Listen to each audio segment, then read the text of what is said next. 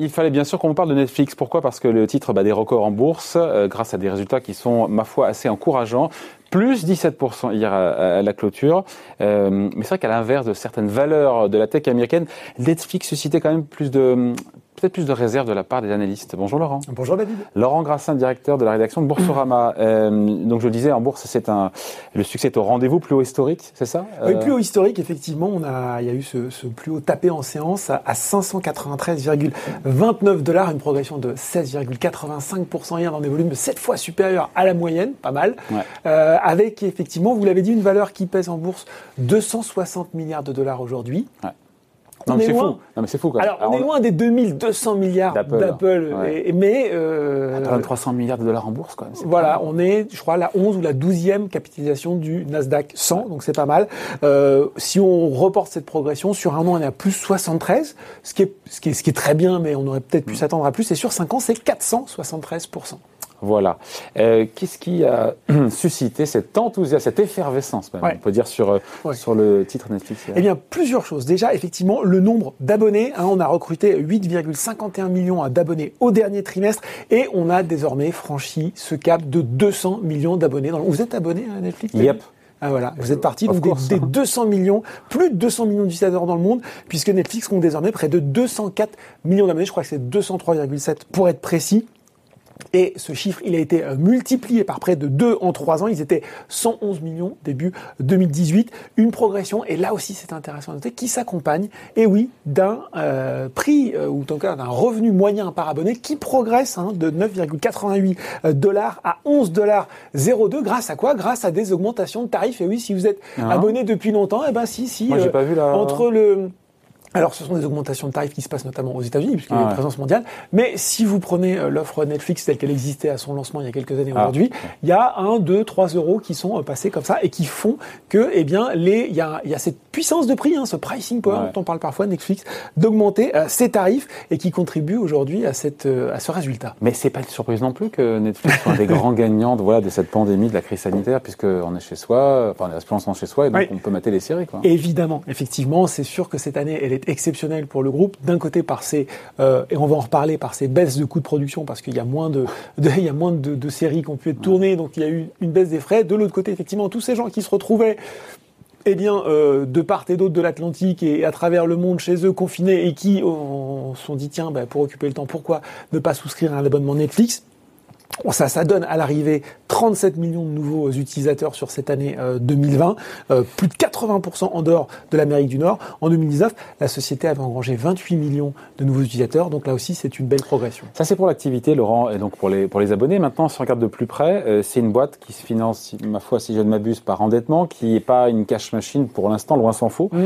D'ailleurs, c'est ce qui est pointé du doigt par certains analystes qui sont pour le coup un peu plus méfiants. Mais voilà, c'était ça, effectivement. Le scepticisme sur le modèle Netflix, c'est-à-dire finalement, ces gens-là financent leur croissance euh, par l'endettement. Euh, ils consomment énormément d'argent pour euh, produire ben voilà, des, des, contenus audiovisuels. Et finalement, si à un moment on doute de la capacité de Netflix à rembourser ses emprunts, il va y avoir des taux qui progressent. La tentation peut-être de couper dans ses contenus ou en tout cas de couper dans ses coûts de production pour, pour tenir. Et donc moins d'abonnés, un cercle vicieux comme ça. Sauf que effectivement, on se rend compte que les résultats, en tout cas pour cette année 2020, racontent une toute autre histoire. Déjà, on va parler effectivement des chiffres, un chiffre d'affaires qui frôle les 25 milliards de dollars en 2020, progression de 24%, pas mal. Bénéfice net 2,8 milliards, hausse de 47%. Et effectivement, sur ce quatrième trimestre, on était un peu en dessous des attentes en termes du bénéfice par action. Il est ressorti à 1,19 quand on attendait 1,39. Mais ce qui a ah. fait plaisir, ah. ce qui a fait plaisir, c'est justement cette lettre aux investisseurs qui explique que pour la première fois, eh bien, le free cash flow, enfin, en tout cas depuis 2011, s'est monté à 1,9 milliard de dollars en 2020. C'est ça qui explique la hausse du titre. Exactement, notamment justement, je l'ai dit, grâce à la baisse des coûts de production, Ouais, ça, c'est négatif. Ça, c'est 2020. Eh oui, David, je vois votre scepticisme. Il était 3,3 milliards en 2019, en, en perte, pardon, 3,3 milliards en 2019. Mais surtout, la société s'attend désormais à atteindre le point mort, l'équilibre, le break-even, en 2021, alors qu'il tablait jusqu'à une perte de moins 1 milliard euh, ah. jusqu'alors. Et surtout, et surtout, Netflix explique désormais qu'il est en capacité de s'autofinancer pour ses opérations courantes et qu'il ne dépend plus de levée de fonds et de dette en Ah, capital. et ça- ça, c'était la bonne nouvelle qu'on attendait. C'est ce qu'il y a plus au, au marché. En- En même temps, Exactement. 2020, c'est exceptionnel parce qu'il y a eu moins de tournage. euh, Il y a bien des années, il faudra de nouveau investir dans la production. Mais et donc, on se dit, est-ce que, là où- la boîte, enfin, Netflix pourra tenir ce rythme-là c'est là où Netflix dit qu'effectivement, ils sont en capacité, et c'est intéressant, je vais essayer de traduire au mieux leur terme, de, désormais de s'autofinancer pour ces opérations courantes. Euh, et c'était to sustain, hein, c'est-à-dire de, de maintenir durablement ce, clash, ce cash flow, pardon, ce cash flow libre, ce free cash flow en territoire euh, positif. Et David, quand même, cerise sur le gâteau, la société a évoqué pour la première fois aussi la capacité de retourner de l'argent aux actionnaires, Tadam notamment par le biais de Ding, rachat ding, d'actions. Deuxième bonne nouvelle. Bon, en même temps, euh, ce qui est plus intéressant pour le coup, c'est la plus-value que sur plus que le dividende. Mais bon, si on peut avoir les deux. C'est toujours intéressant. Euh, après, il y a une concurrence qui s'organise de plus en plus. Oui. On a vu Disney+, c'est pas seulement. Hein, ils sont plus tout seuls. Alors voilà, c'est de se dire finalement euh, le gâteau est, est alléchant euh, et euh, il tente beaucoup d'autres acteurs. Vous avez parlé de Disney Plus avec un lancement que Netflix d'ailleurs, ils sont malins chez Netflix, ils reconnaissent l'excellence du lancement de Disney Plus. Ils trouvent ça super sont challenging. fers, ils sont fers. Ils sont voilà, ils sont très contents. de cette, ils sont très contents de cette euh, cette compétition. Euh, Disney Plus, je crois, qui a, qui a récolté à peu près 73 millions euh, d'abonnés. Donc effectivement, euh, c'est pas mal. Mais euh, pour, il y a aussi, on pourrait parler de bien sûr d'Amazon Prime qui comprend un Ouais. service vidéo, d'Apple TV+, même si pour Apple TV+, visiblement, euh, le lancement, enfin en tout cas le, C'est plus confidentiel, Ouais. plus poussif, on pourrait le dire. Mais euh, Netflix est conscient de tout ça. Pour autant, ils expliquent qu'ils attendent 6 millions de nouveaux abonnés euh, sur le premier trimestre 2021. C'est bien sûr bien moins que ce qu'ils avaient enregistré sur le premier trimestre précédent. C'était plus de 15% dans le cadre de, plus de 15 millions, pardon, dans le cadre de la pandémie.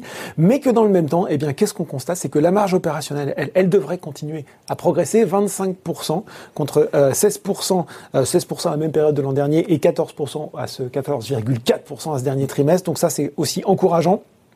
Et puis surtout, David, euh, on va plus parler du fond, là peut-être moins de la finance. On se rend compte que euh, au moment où Netflix lance son offre, notamment en France, on a deux trois séries d'appels, et puis on a un fond de catalogue qui est quand même un petit peu un petit peu poussif. On a des vieux films qu'on a déjà vus, Euh, et, et ça, ça a beaucoup évolué. De plus en plus, la série, euh, pardon, la plateforme a maintenant des séries qui marchent, qui sont reconnues par le public, par le critique. Elle s'est adjoint les services de grands réalisateurs. Elle a une offre également euh, plus diversifiée, sans doute plus adulte que ses concurrents, et là je pense notamment à Disney+.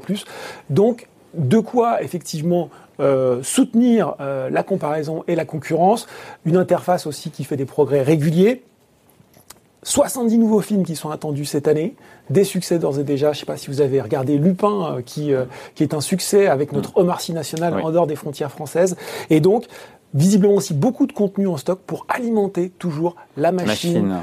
Et faire parler envie. et donner envie. Et on va terminer peut-être par les analystes. Qu'est-ce qu'ils en pensent Oui. finalement de Netflix, puisqu'on se dit on En est termes de valo, en termes de valo, ça Voilà, ben, ils sont pas effrayés. Hein. L'analyste d'UBS aux États-Unis qui suit la valeur, il est passé de neutre à acheter avec un objectif de cours qui passe de 540 à 650 dollars. Il explique que justement Netflix sera l'un des grands gagnants de ces changements de consommation euh, des consommateurs qui vont aller consommer des contenus audiovisuels sur des grandes plateformes, dont bien sûr Netflix fait partie. Et puis on a aussi Wells Fargo qui est passé de pondération en ligne à surpondéré après ses résultats. On le voit, amélioration des résultats financiers, un catalogue qui reste de qualité, des productions qui restent de qualité, tous les ingrédients finalement qui sont présents pour que la hausse puisse continuer à se faire. Hausse- de 73% sur un an et 475% sur 5 ans. Et déjà quand même pas loin de 600 dollars l'action, ce qui là aussi quand on s'arrête deux minutes fait- est assez vertigineux. Voilà, merci beaucoup. Explication signée Laurent Grassin, Merci, directeur de la rédaction de Boursorama. Salut.